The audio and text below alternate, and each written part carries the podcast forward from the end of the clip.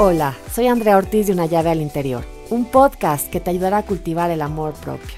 Te invito a escucharme mientras disfrutas de un rico café o té para reflexionar juntos diferentes temas que te ayudan a ti y también a mí.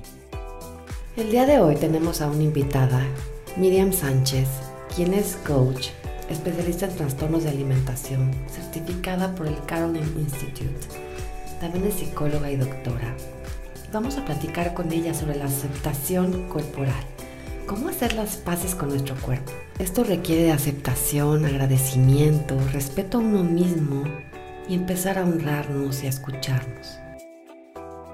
Miriam, bienvenida y muchísimas gracias por estar el día de hoy aquí con nosotros en una llave al interior por logoterapia. Creo que podemos aportar muchísimo generando conciencia sobre estos temas que hoy en día y ya desde hace muchos años, porque desde mi época, ya, ya yo ya no, ya no estoy adolescente, pero desde mi época, ¿no? Se, se, se, se, oye escuchar que de estos estereotipos de lo que debe ser el cuerpo perfecto, cómo debe de lucir, y si no, y si no te ves de esa manera, la lucha, ¿no?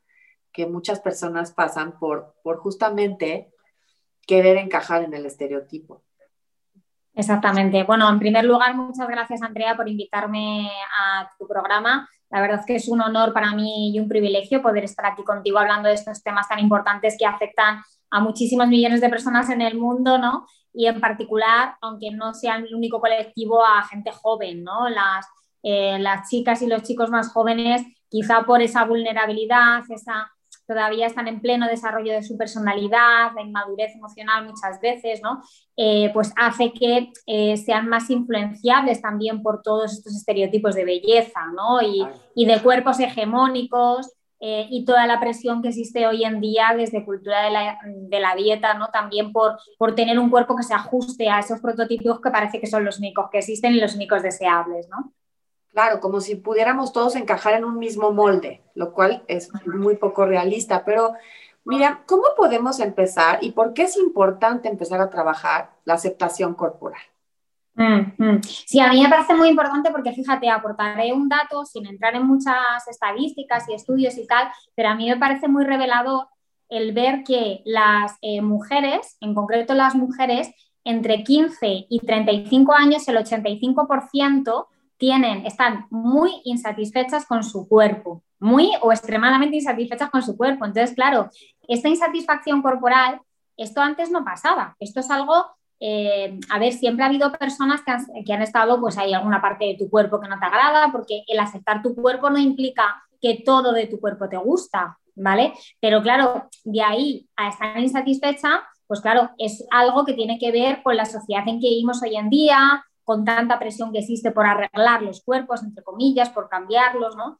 Y esto nos dice mucho luego también de, de, todas las conductas y todos los intentos que hacen las mujeres y los hombres cada vez más también, pues para ajustarse a sus cuerpos, desde empezar a hacer dietas para reducir peso hasta ahora hasta ahora que, bueno, que en algunos casos no vemos tanto dietas restrictivas como eh, la moda fitness, el empezar a ir al gimnasio, por ejemplo, para desarrollar masa muscular y reducir eh, la grasa corporal. Bueno, pues todo esto eh, lo que está indicando es que eh, existe un malestar con el cuerpo, pero claro, es que es, lo que nos venden, o sea, uno pone las noticias, uno ve la publicidad, uno ve las redes sociales, por ejemplo, TikTok, que es una de las redes sociales ahora más visitadas por los jóvenes, está plagado de vídeos que hacen también lo que se llama el body shaming, es decir, que hacen avergüenzan a determinados cuerpos bien por su tamaño, por su peso o porque no están definidos según esos estereotipos de belleza normativos, ¿no? Eh, a lo mejor en el caso de los hombres, por ejemplo, hay más presión porque tengan mucho músculo o que el músculo esté bien definido, ¿no? Entonces, todo esto al final es lo mismo. En las mujeres puede ser más presión por tener cuerpos delgados, en los hombres cuerpos más musculados, pero lo que hay detrás de eso es una preocupación subyacente eh, por el cuerpo porque tu cuerpo no está bien, que tienes que cambiarlo. Ese es el mensaje que nos están lanzando continuamente. Y claro, la cuestión es que detrás de eso, y es importante lanzar este mensaje desde mi punto de vista fundamental, educar a los jóvenes en esto, porque detrás de eso hay muchos intereses económicos.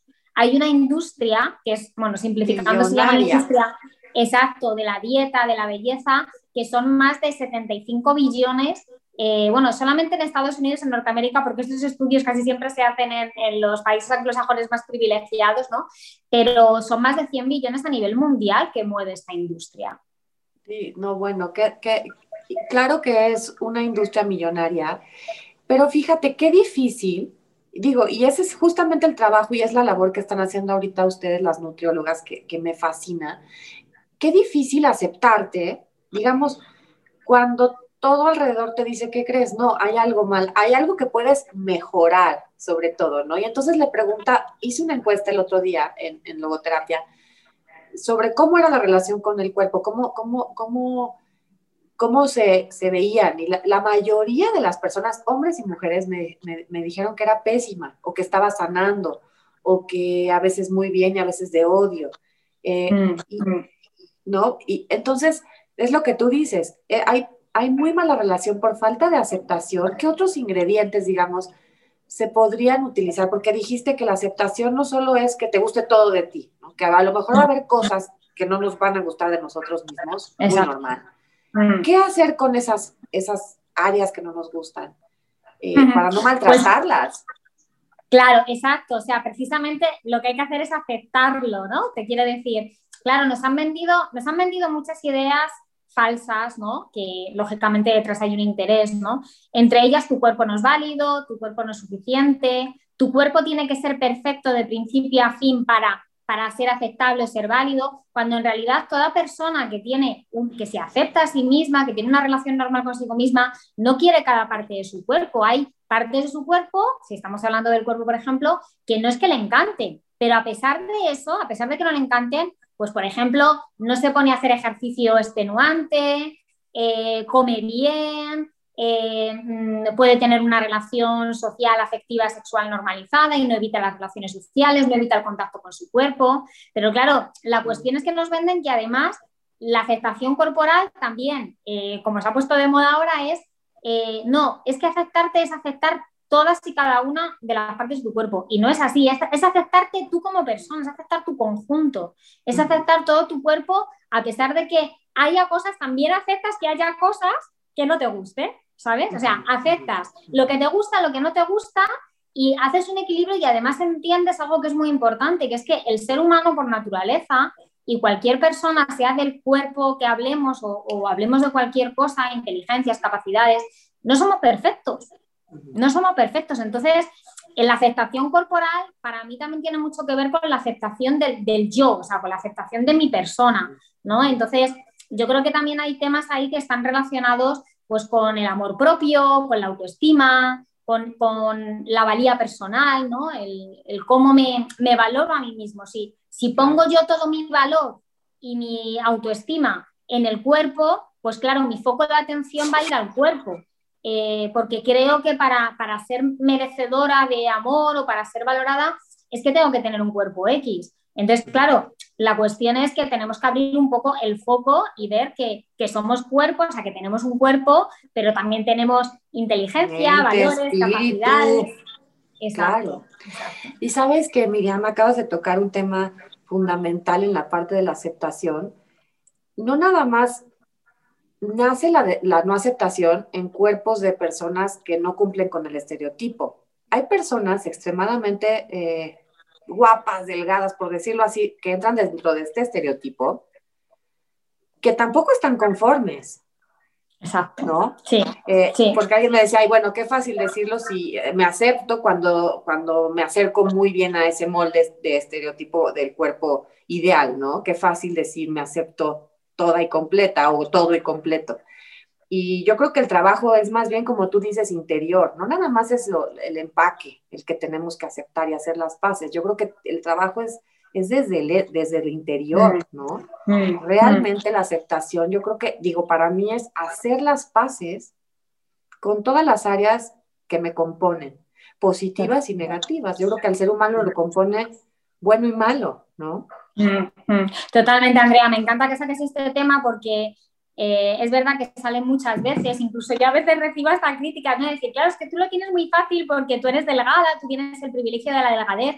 Digo, ya, yo tengo el privilegio de la delgadez porque vivimos en una cultura gordofóbica centrada en el peso y mi cuerpo es verdad que es normativo y yo pues reconozco que no he tenido no, no, he sufrido el estigma de peso en mis propias carnes, no he sufrido el que la gente me rechace por tener un cuerpo X, ¿no? Pero aún así, la cuestión es que la aceptación corporal no va de cosas objetivas, digamos, no va de tener un cuerpo X, sino que va de cómo tú percibas y te relaciones y te sientas con tu cuerpo no solamente, sino como tú bien dices, con tu propia persona. Entonces, de verdad, hay personas que a pesar de tener un cuerpo que se ajusta a estereotipos, incluso personas del mundo que vienen del mundo del cine, del modelaje, del deporte, y son precisamente veneradas y elogiadas por sus cuerpos, pero sufren mucho y no se aceptan en el ámbito corporal y en otros ámbitos, porque esto es algo que surge de dentro y es que tiene que ver con ese amor propio y con esa aceptación de cómo tú eres, de cómo es tu persona. Y de hecho, hay veces que estas personas, es verdad que socialmente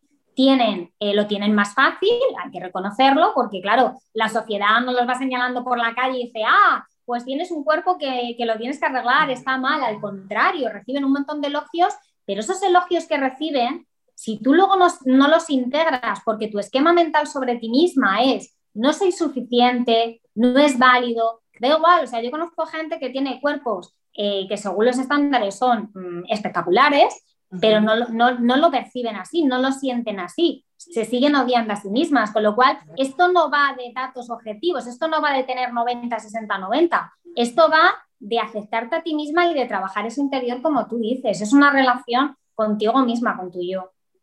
Totalmente, Miriam, y es que si no se trabaja el interior, nada va a ser suficiente.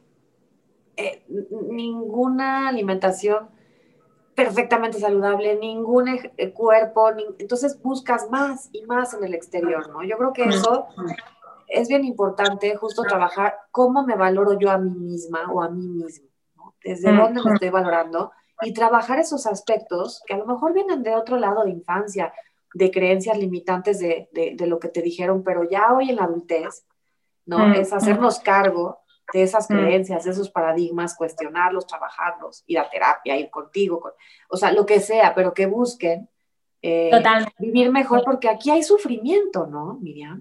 mucho, mucho, o sea, hay muchísimo sufrimiento y como tú dices, una parte muy importante para sanar esta relación con, tu cuerpo y contigo mismo es precisamente el, el, ver de dónde viene, el cuestionar todo esto, toda esta Em, pues estas eh, creencias eh, que nos han vendido y que lógicamente pues nuestra mente, sobre todo los, las generaciones más jóvenes que han sido condicionadas mentalmente y socialmente desde que son pequeños, pues han ido interiorizando estos argumentos, ¿no? Entonces, claro, también mucha autocompasión, yo todo esto lo salpico mm. siempre de mucha autocompasión porque no, es algo fácil, no es un proceso fácil de transitar y sobre todo cuando estamos hablando...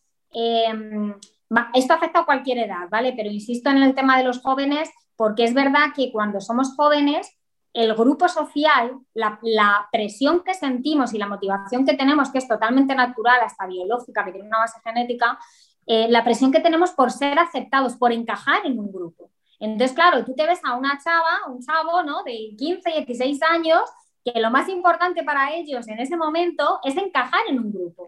Y en el grupo, en esas edades, sabemos lo importante que es el aspecto físico, que es la apariencia. Pero claro, eso al final eh, puede llevar incluso a relaciones muy complicadas con uno mismo, con el cuerpo, que en algunos casos puede, mm, bueno, pues cursar con, trastornos alimentarios, una relación desordenada con la comida, ¿no? Y, el problema es que, claro, al final eh, les lleva a un vacío existencial también, ¿sabes? A un vacío de decir, bueno, pues llevo años eh, a lo mejor haciendo ejercicio extenuante o matándome a dietas para tener un cuerpo y nunca suficiente, como tú dices. Porque es que es verdad que nos lanzan ese mensaje de que siempre puedes comer mejor, siempre puedes hacer más deporte, siempre puedes tener más abdominales, siempre puedes ser más delgada. Y todo eso, pues sobre todo en algunas personas que son más vulnerables por su personalidad, porque a lo mejor son más rígidas, más obsesivas, más perfeccionistas, tienen menos autoestima, pues todo eso se va sumando ahí, que era un caldo de cultivo perfecto para, tener una relación desordenada pues, con la comida, con el cuerpo, o sufrir, simplemente sufrir mucho, ¿sabes? Por supuesto, y, todo el día oímos, me encantó un post que pusiste en tu cuenta, que las voy a dejar para que te sigan, eh, que un aguacate es un aguacate. Exacto, sí. no es clean, no es este, vegano, detox, ya sabes, y dije, wow, eh, me encantó porque de algo tan simple vas a lo más profundo, ¿no? Y es, es, esta búsqueda de la perfección incluso hasta en, la comida, en, mm. que, la comida que, yo ingiero debe ser perfecta, si no, no, no, mm. va un poco por ahí justamente la parte de esta publicidad que nos está bombardeando. Ahora no nada más debes de cumplir y, encajar en este molde, sino también debes comer solo de cierta manera.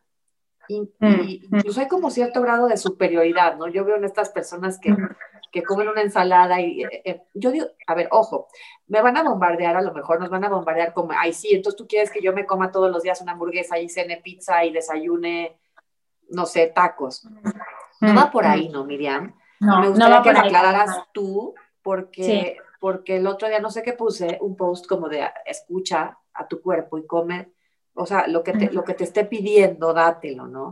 Me decían, ay, sí, entonces si todos los días yo me pide hamburguesa, se la voy a dar y me voy a poner este gordísima o gordísimo y no voy a estar sano, y entonces la salud también es importante.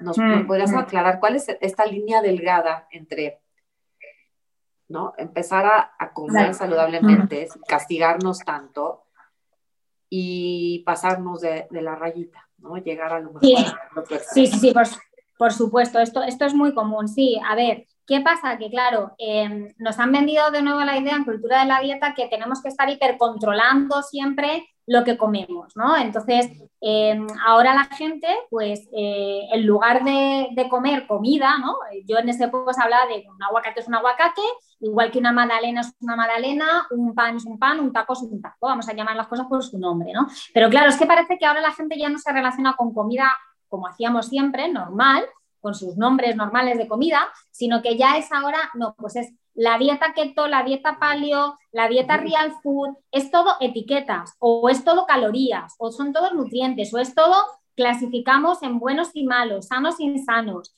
eh, lo que engorda, lo que adelgaza, o sea, son cosas que realmente no tienen ningún sentido, porque al final en una relación flexible y balanceada con la comida, que es lo que buscamos, ¿vale? Donde entre cualquier tipo de alimento, pero claro, cualquier tipo de alimento no significa que te atiborres solo a eh, dulces o solo a frutas, porque tan malo es comer solamente dulces como comer solamente frutas. O sea, al final son dietas restrictivas. De lo que se trata es de que la gente vuelva a conectar realmente con sus gustos, con sus apetencias, con sus necesidades nutricionales, con sus costumbres. Porque, por ejemplo, ahora que dices del aguacate, pues yo sé que en México es muy común comer aguacate, pero hay países donde por el clima que tienen, en Suecia no habría aguacate nunca. Pero no, ahora se tiene que globalizar, entonces todo el mundo tenemos que comer aguacate en todas partes del mundo porque el aguacate tiene no sé cuántas propiedades y eso incluso tiene un efecto en la propia economía mexicana, en el propio ecosistema. Entonces, son al final modas dietéticas a los que atiende esto, ¿no? Entonces,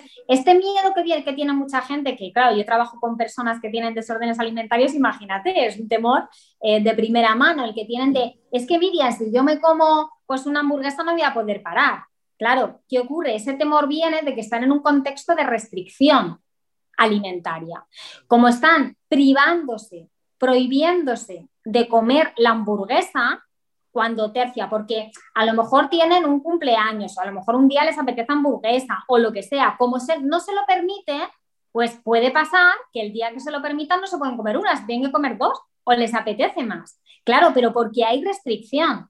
Si uno no está hipercontrolando la alimentación, juzgándolo todo el rato como buena o mala, restringiendo, entonces un día será hamburguesa y otro día será el aguacate y otro día será la ensalada. Y entonces en esa variedad de alimentos es donde uno eh, puede encontrar todos los nutrientes que necesita y sobre todo quitar la culpa, es decir, porque ahora ves que hay un montón de alimentos que además incluso se venden como guilt free. O sea, ¿en qué momento alimentar el cuerpo tiene que ver con la culpa, pero es que ahora parece que bocado que nos llevamos a la boca, sobre todo cuando ya tiene X azúcares o tiene X grasa o lo que sea, que la cultura de la dieta jugado como mal, es que, que, uno tiene que sentirse culpable, ¿no? Y entonces ya sabemos que comer con culpa, pues lo que puede generar, aparte de un estrés, que eso va en contra de la salud, encima de, de la salud física y mental, pues puede además desencadenar eh, verdaderos problemas con, la alimentación y puede mm, desembocar al final pues, en problemas con, eh, de atracones, eh, de anorexia en algunos casos, de ortorexia, ¿vale? Que sufren mucho porque no comen, digamos, comida perfecta entre, entre comillas, ¿no? Entonces, bueno, pues eh, eh, realmente... Los, trastornos de alimentación nacen de esta falta de aceptación y de la relación inflexible y no balanceada con la comida, o sea, de la restricción de, los alimentos, ¿no? Y, pero fíjate, la dieta nos lleva a la restricción, ¿no? Porque digo, todos creo que alguna vez hemos hecho dietas y justamente es, aunque tengas hambre, no, ya no, ya, ya cumpliste tu número de snacks en el día, no sé. Y entonces yo creo que aquí esta parte de la restricción nos lleva como a desconectar nuestra intuición, eh, a desconectarnos de lo que realmente estamos necesitando y a, y, a, desconfiar también de nuestras elecciones alimenticias, ¿no? Totalmente, totalmente. O sea, si, si algo nos encontramos es un patrón común en todas las personas que no necesariamente tienen un desorden alimentario, ¿eh? que están siempre en dietas crónicas, que, entran en una dieta, otra dieta se pone de moda y que empiezan y tal, y ven que no funciona, o sea, porque cada vez Incluso hay, hay veces que se puede producir efecto yo-yo, lo que se llama el weight cycling, y terminan ganando más peso, ¿no? que el que tenían previamente antes de empezar dietas, pero en cualquier caso, o sea, toda persona que se pone a dieta o empieza a hacer una alimentación restrictiva, eh, al final se va desconectando de su propio cuerpo. Entonces, claro, ¿por qué? Porque ya no estás comiendo de forma autónoma, escuchando tu cuerpo, sintiendo cuando estás más llena, cuando estás más saciada, cuando te gusta algo, sino que ya comes por reglas externas. Ya a lo mejor de, pues yo qué sé, desayunabas un panecito con tu, con tu leche o unos tacos y ya no, ya no, ya empiezas, tiene que ser aguacate, tiene que ser semillas de chía porque lo dice no sé qué nutricionista o el movimiento real fooding o la dieta paleo, lo que sea. Entonces, todo eso al final comes con un control externo, pero te vas poco a poco desconectando de lo que realmente te gusta, de lo que realmente te sacia. A lo mejor comes un aguacate y no te sacia y a las dos horas tienes hambre. Pero claro, como dice en la dieta que no puedes comer entre horas porque tienes que hacer ayuno intermitente, vamos de dieta en dieta, pues entonces es una locura porque no, no, te, no escuchas a tu cuerpo y eso genera una desconfianza. Es, no, tienes que comer con reglas, necesitas que alguien te diga cómo comer, ¿no? Y entonces existe esta idea de que uno va al nutricionista para que le dé un plan, todo escrito, todo pesadito, cuando en realidad por ejemplo, yo, yo soy eh, psicóloga y coach, ¿vale? En recuperación de trastornos alimentarios, no soy nutricionista, pero bueno, he tenido que estudiar mucho sobre nutrición y trabajo mm, mano a mano con muchas nutricionistas. Entonces, las nutricionistas que están en la línea de alimentación intuitiva, antidieta, ¿no? Eh, tienen muy claro que se trata de dar, en todo caso, una educación alimentaria. Y en la educación alimentaria entra precisamente como un objetivo fundamental que las personas sean flexibles con su alimentación, que puedan elegir en conexión con sus apetitos reales, con sus gustos, con sus tradiciones y con sus señales fisiológicas de hambre y saciedad. Pero una, una nutricionista, por ejemplo, que está en línea con alimentación intuitiva, no te daría un plan de alimentación cerrado que no te puedas mover de ahí, con reglas. No, eso es cultura de la dieta, precisamente. No, claro, y es que en la flexibilidad me imagino, Miriam, que nace otra vez y renace la confianza en uno mismo y en las elecciones, porque yo creo que a partir de la restricción justamente, pues se han generado ya varios atracones, por ejemplo, ¿no? Porque yo he estado a dieta y cuando ya llevo unos días, claro, al final de ocho días digo, no, no, no, hoy sí, día libre y, olvídate lo mal que me siento además después físicamente, ¿no? Mm, Entonces, mm. claro, es porque porque de la restricción nace el atracón, hasta rima. Exacto. Te lo juro. Sí, o sea, total, totalmente. Y además es que la restricción es mucho más compleja de lo que la gente se, se imagina, porque claro, cuando pensamos en restricción pensamos en hacer dietas con muy bajas calorías, dietas muy brutas, pero restricción, por ejemplo, hay un tipo de restricción que es la mental, ¿no? Es la mentalidad un poco de dieta, de estar clasificando, como decíamos antes, los alimentos, ¿no? Entonces es, vale, yo a lo mejor eh, no hago una dieta per se, no, hago, no sigo un movimiento dietético, no tengo un plan, pero como tengo en mi cabeza alimentos buenos o malos, cuando me como una hamburguesa, por ejemplo, lo tengo categorizado como alimento malo y ya lo como con culpa. Entonces ya estoy restringiendo mentalmente. No voy a poder comer hamburguesa, es la última que me como. Claro, si tú esos mensajes se los, se los lanzas a tu mente, no, esta es la última hamburguesa que te, que te permites. O solamente el fin de semana, lo que se pone de moda también el cheat meal, y luego ya empieza el lunes y hago dieta. Pues entonces, claro, tu cuerpo ya entra en modo restricción. Y muchas veces, de hecho, que no nos extrañe que la mayor, que mucha gente que se pone a dieta o con restricciones de este tipo mentales hace más atracones los fines de semana. Porque es como, vale, me permito más el fin de semana, pero luego ya empezamos el lunes, ya eh, la dieta y luego el fin de semana ya no puedo más y ya caigo en atracones. Porque claro, cuando ya no escucho a mi cuerpo, no confío en él, pues ya no me puedo comer solamente una galletita, me tengo que comer un paquete entero. Entonces, realmente algo, y esto funciona así a nivel psicológico, cuando una persona está hipercontrolando algo como la alimentación, que es básico para la supervivencia, de esa rigidez y ese excesivo control, se pasa a la desinhibición, se pasa al descontrol, entre comillas. Que no es un descontrol, que es tu propio cuerpo que te está pidiendo a gritos, oye, alimentame. Ok. Porque necesito esa, esa comida, ¿no? Entonces, lo que abogamos es porque la gente encuentre ese equilibrio, pero es cierto que, muchas veces, si vienes de mucha restricción, tanto calórica como mental, de la que hemos dicho muchos precios sobre la alimentación, pues para poder sanar tu relación con la comida y poder llegar a ese balance, a esa flexibilidad, es verdad que a veces te tienes que dar permiso incondicional para comer, que es muy importante esto, y entender que puedes pasar por una fase en la que eh, existe un poco de caos, entiéndeme, o sea, una fase en la que, como tú dices... De lucha pues, interna. Exacto, de, lucha interna mentalmente, pero también físicamente, de que a lo mejor no te puedes comer solamente tres galletas, pero eso luego se estabiliza, ¿vale? O sea, hay que pasar por ahí, hay que transitar eso, porque depende de cada persona, depende del tiempo que lleve haciendo dietas, depende de si, por ejemplo, su cuerpo está por debajo del peso que le corresponde y tal, pero es verdad que a veces hay que transitar este proceso de sanación con la comida y, no es lineal y no es un camino de rosas, pero claro, eh, solamente saliendo de, esa, de ese eh, estado de restricción permanente, de estar a dieta y de esa mentalidad, es como uno puede volver a, a, alimentarse de una manera intuitiva, de una manera flexible, ¿no? Mm, me encanta. O sea que para empezar, digamos, a sanar nuestra relación con la comida, lo que necesitamos hacer es volver, como tú dices, a escucharnos, a conectar con nuestras necesidades, a ser flexibles, ¿no? Eh, sí, a, dejar de restringirnos.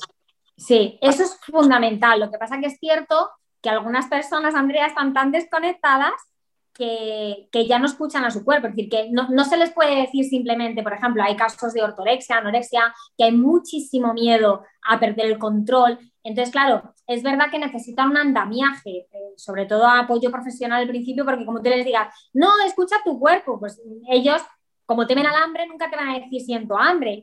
incluso a nivel, es que puede ser objetivo que nos sientan el hambre, porque como tienen tan suprimido el metabolismo, el cuerpo ya no genera señales fisiológicas de hambre. Entonces, claro, hay que ir despertando ese hambre y el apetito eh, con, una, con una alimentación regular, ¿no? Entonces, esto sí que hay que adaptarlo en cada, en cada persona al punto en el que está.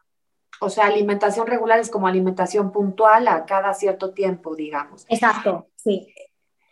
¿Qué recomiendas, Miriam, hacer si alguien, ¿no? Una amiga, porque esto se da a cualquier edad. Yo eh, ya no soy adolescente, evidentemente, y tengo amigas mías eh, y amigos que están sufriendo eh, y los veo sufrir realmente. Mm. A cualquier edad sucede, ¿no? A veces tenemos 40 años y seguimos con esta, estas ideas de que mm. la dieta y la restricción, y veo de veras en comidas de domingo unos atracones, que, y luego me dicen, ah, ya no puedo más. En México se dice que da el mal del puerco, ¿no? Ya me da el mal del puerco, me quiero echar ahí yo digo, wow, o sea, al final es, es falta de, pues la verdad, un poquito de amor propio, ¿no? Bastantito, pero eso en un nivel, digamos que no hay un trastorno, pero ¿qué recomendarías tú? O sea, ¿qué pasos, qué primeros pasos recomendarías hacer tú si alguien cercano o uno mismo, alguien que nos esté escuchando, está sufriendo por un trastorno de alimentación, el que sea, ¿no? Ya sea anorexia, ortorexia, vigorexia, mm bueno, mm. tanto hay hoy en día. Mm.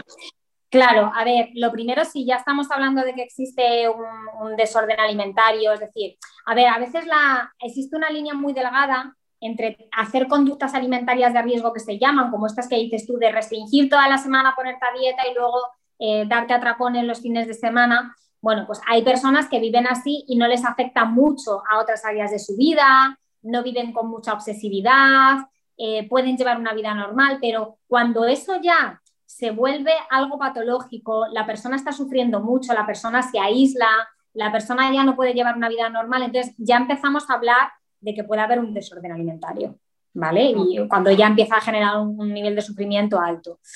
Eh, ¿Yo qué recomendaría? Yo siempre, y sé que aquí hablo desde un lugar de privilegio porque no todo el mundo tiene acceso a tratamientos, pero lo ideal sería buscar un tratamiento, o sea, profesionales adecuados, que sean expertos en trastornos alimentarios y sobre todo que estén libres de gordofobia y cultura de la dieta. Y digo esto porque muchas veces los profesionales de salud son los que trabajan desde esquemas más gordofóbicos y más pesocentristas. Es decir, como que toda esta cultura de la dieta que hemos dicho, de clasificar los alimentos, de llevar a las personas pues a, un patrón de alimentación muy rígida, los propios profesionales de salud lo fomentan. Entonces, claro, esto para una persona que está metida precisamente en ese, en ese caldo de cultivo de ideas es lo peor que le viene. Entonces, tienen que ser muy conscientes de eso, ¿vale? Entonces, un tratamiento multidisciplinar sería lo mejor, con acompañamiento terapéutico, psicológico, nutricional, de un coach que te acompañe en el día a día, etc.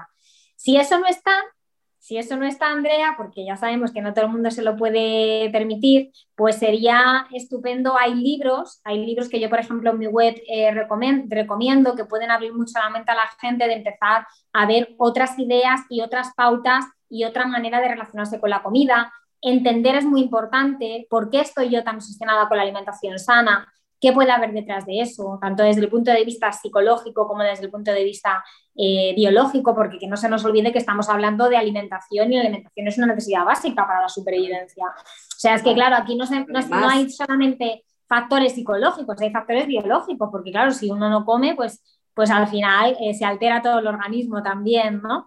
Entonces, es muy importante leer. tener gente como tú y que puedan buscarte, que puedan leer los libros que recomiendas, porque la relación con la comida es todos los días, varias mm. veces al día. Yo creo que entre mejor nos relacionemos, vamos a vivir una vida mucho más, amable, más tranquila, sin, sufrimiento necesario, ¿no? Sí, fíjate, Andrea, has dicho una cosa muy importante porque por eso los trastornos alimentarios son tan disfuncionales y tan incapacitantes, porque es que la comida está en todas partes. O sea, tenemos que comer cuatro o cinco veces al día, lo que sea. Eh, la comida es, forma parte de la cultura, de las tradiciones, de la supervivencia, del placer. No hay evento social en el que no haya comida o bebida, es que es imposible. Eh, cuando se habla, por ejemplo, del comer emocional, algo que ha patologizado mucho la cultura de la dieta, tanto si es una emoción digamos, agradable, amable, como vamos a celebrar una boda o vamos a celebrar una buena noticia. Hay comida y bebida y si es algo, algo desagradable, como por ejemplo a veces un entierro, en funerales también. Bien, hay comida. Claro. Es que hay comida, es que la comida forma parte de la vida. Entonces, claro, por eso los desórdenes alimentarios incapacitan a las personas hasta el punto de, de, hacer muy miserable su vida. Muy miserable porque no nada más es comer para, para, funcionar o medio funcionar, ¿no? No nada más es, no somos gasolina, no somos coches y nada más nos ponemos un tipo de gasolina u otro.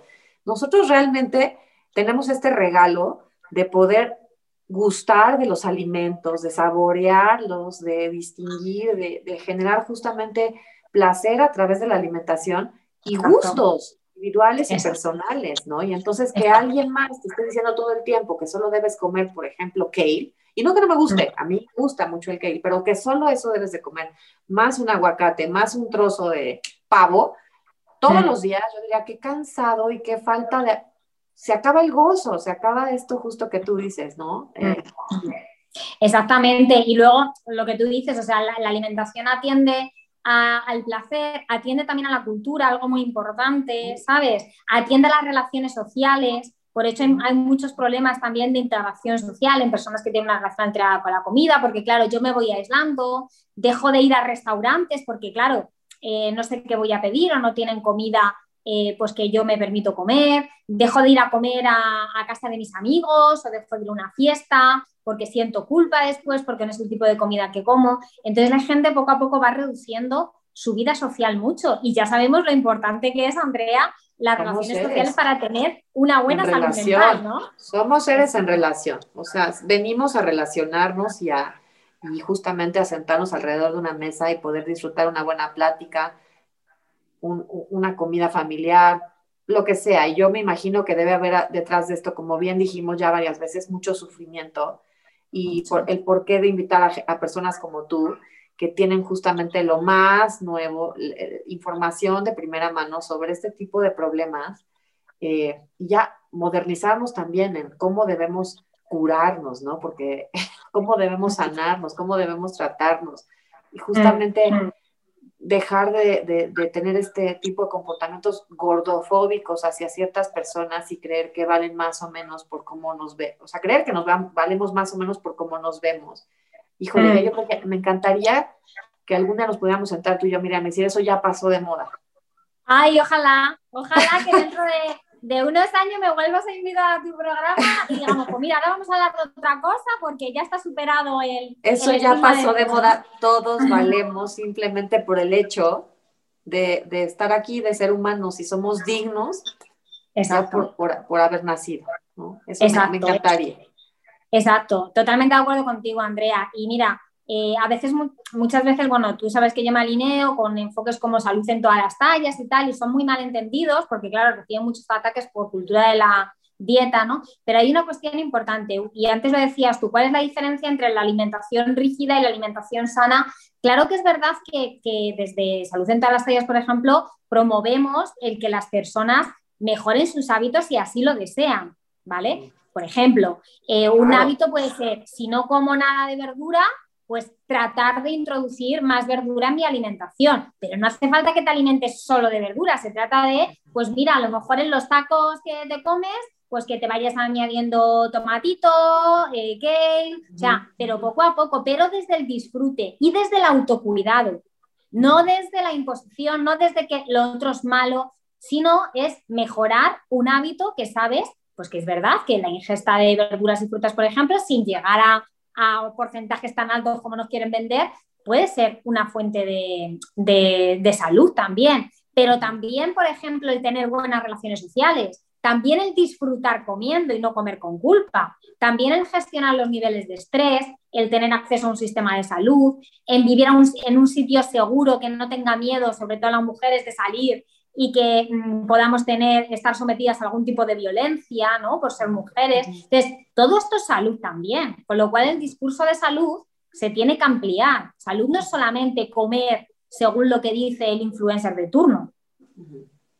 No, bueno, y por supuesto, y qué bueno que mencionas lo del influencer, porque ojo con, o sea, invitar a, a las personas a que sigan, pues, ¿no? Páginas que realmente sí son de salud en todos sentidos y de, gente profesional, porque ya cualquiera se pone a decir cuál es la dieta del día, ¿no? Y yo, y, qué bueno que lo aclaras, porque justamente en la mañana le decía, platicando con una amiga, le decía, porque es que hay que aceptar el cuerpo, ¿no? Yo con esta que iba a platicar contigo, y me dice, pero, y estaba ahí con alguien más, y dice, pero es que aceptar, entonces es conformarnos, y, entonces dije, no, no es conformarse y no es, no hago ejercicio y entonces no me cuido. Eso no es aceptar, ¿no? Aceptar es simplemente, como dijimos, es agradecer al cuerpo que tenemos, es nuestro vehículo en esta vida, es nuestro contenedor, eh, ¿no? Es lo que nos permite expresarnos. Mm. Pero no nada más es justamente como se ve, es todo, es integral, ¿no? Es cuerpo, mente, espíritu, y, claro. lo alimentamos de millones de otras cosas, que, es lo que vemos, lo que escuchamos, con quién nos juntamos. Hay que tener mm. también cuidado de con quién nos estamos juntando, ¿no? Estas mm, pláticas en la mesa que sean un poquito menos nocivas cada vez, no nada más es mm. sentarse a hablar de la última dieta y qué bien te ves, pero qué flaca, pero mira qué delgada, pero qué gorda. Ay, ¿me viste que engordó? Yo digo, por favor, hablemos de temas pues, más interesantes. Hay más importantes. hay tanto para conversar y platicar. Sí, sí, sí, Y sobre todo también porque, bueno, yo creo que las personas, pues como nosotros que ya estamos muy conscientes de todo esto y sabemos que la, que la felicidad, el bienestar y la salud lo dan, eh, lo dan otras cosas, que no es seguir una dieta rígida, ¿no?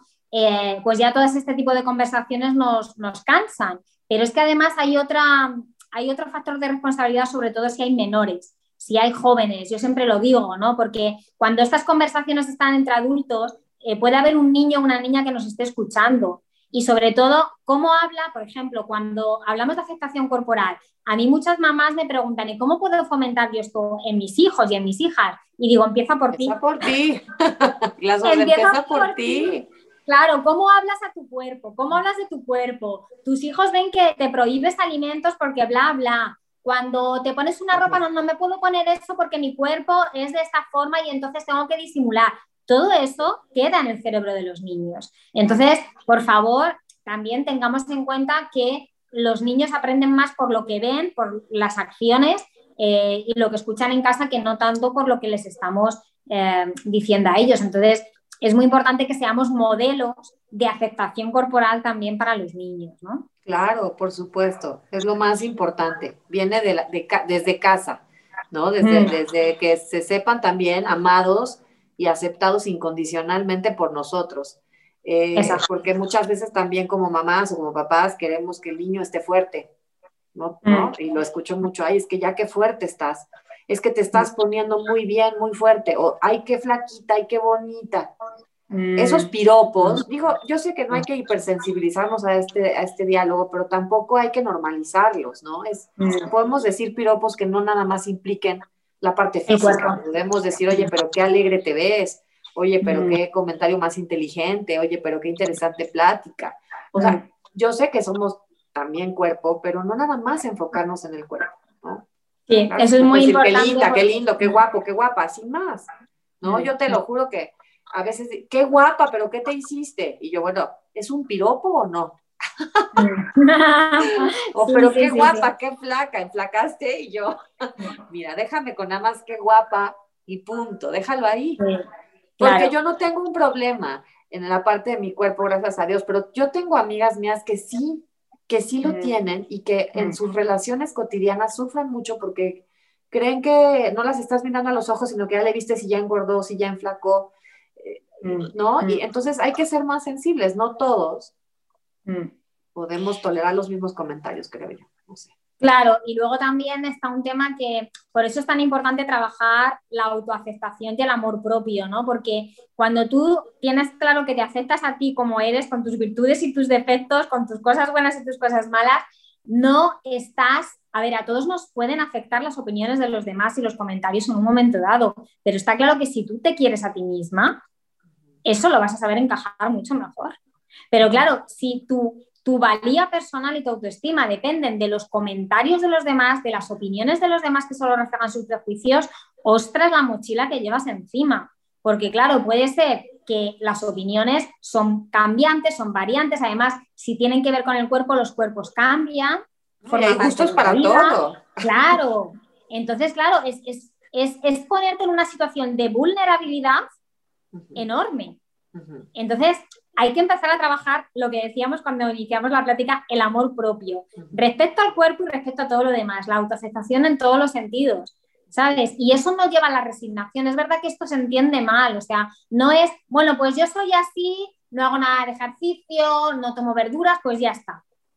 No se trata de eso, se trata de aceptar el momento en el que estoy ahora, aceptarme a mí con mis eh, mm, virtudes y mis defectos, como decíamos antes, y ver si quiero mejorar algo, ¿cómo lo puedo hacer? Pero desde ese amor propio, desde ese deseo cuidar mi cuerpo o desde ese deseo cuidar mi salud, pero ya no es porque no soy válido, porque no valgo, porque soy una mierda, permíteme la presión, o porque no, soy... Es distinto, o sea, ya no es de, no, o no lo hago por los demás, ya no es, no, me voy a cambiar el cuerpo, voy a adelgazar porque quiero gustar a esa chica. Si lo hace por eso... no son las buenas razones. ¿no? Y además, y a lo mejor adelgaza si no le vas a gustar. Es justamente, ¿no? Entender que, viene de adentro y con esta mirada, como tú decías hace un rato, compasiva mm. de lo que ya somos y lo que queremos llegar a ser. Creo que a veces somos bien regañones y creemos que así nos va a funcionar mejor, ¿no? Que vamos a lograr mm. los cambios necesarios desde este regaño y este maltrato y mm. este diálogo interno bien regañón, ¿no? No es que, mira, no puede ser, es lo peor. Creo que no nos ha funcionado hasta hoy. A lo mejor lo podemos cambiar por un diálogo interno más compasivo. Mira, lo hiciste bien hoy, hoy lo lograste, vas por buen camino, ¿no? Mm. Y así, mm. literal, no me pueden ver, pero abrazarlos y decirnos, a ver, te quiero mucho, te quiero. Mm. Tal cual, ¿no? Totalmente de acuerdo. Yo que trabajo con gente que viene de diálogos internos súper negativos, Tiene la policía mental aquí adentro metida, sí. ¿no? Con garrotazo. Sí, Sí, sí, yo a algunas les digo, es que parece que tienes a Hitler ahí en la cabeza, ¿sabes? Es terrible. Y entonces eh, yo les digo esto, digo, si es que llevas toda tu vida hablándote mal y no te ha funcionado. De hecho, si has contratado mis servicios, será porque no estás bien. O sea, algo no ha funcionado esa estrategia. Luego vamos a cambiarla.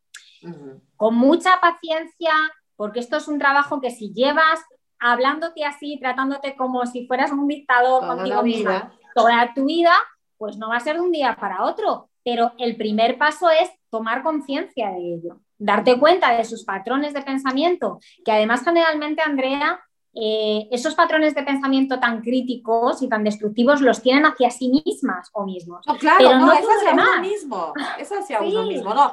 Para los demás somos bien buena onda. Yo a veces les pregunto, a ver, ¿le dirías esto a tu mejor amiga? O sea, como te hablas a ti, se lo dices a tu mejor amiga y te volvería a hablar, porque yo no le regresaría la llamada. Yo Mm. diría, pero para que me hable y me diga, eres lo peor, eres este, un asco, nada te sale bien, no lo logras, nadie te va a querer, no eres suficiente. Yo digo, esto a tu mejor amiga no se lo dirías porque no te vuelve a dirigir la palabra a alguien en su sano juicio. Entonces, con Sí. nosotros somos los más duros, hay que tener cuidado con eso. Mm. Miriam, para, para terminar, ¿qué les dirías a la gente que nos están escuchando y que a lo mejor están sufriendo y pasando por momentos difíciles o tienen a alguien conocido que está sufriendo? ¿Qué les dirías?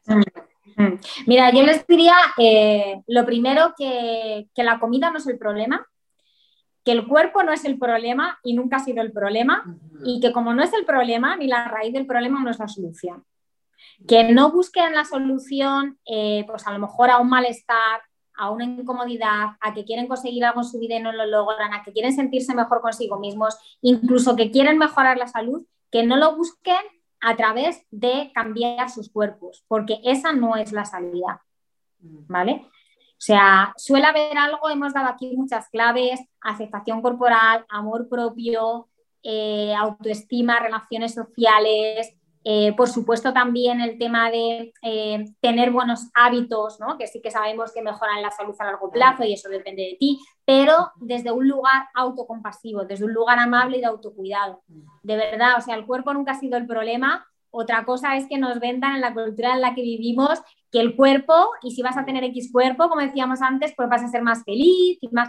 Pero mira, ya llevamos, ¿cuántos años llevamos con, esta, con este diálogo también, con este discurso? Y no funciona. Cada vez hay más gente insatisfecha. Luego, vamos a ser inteligentes y vamos a ir cambiando la onda esta y decir, a ver, ¿esto de qué va realmente? ¿no? Y este es un trabajo sobre todo interno, no de cambiar los cuerpos externamente.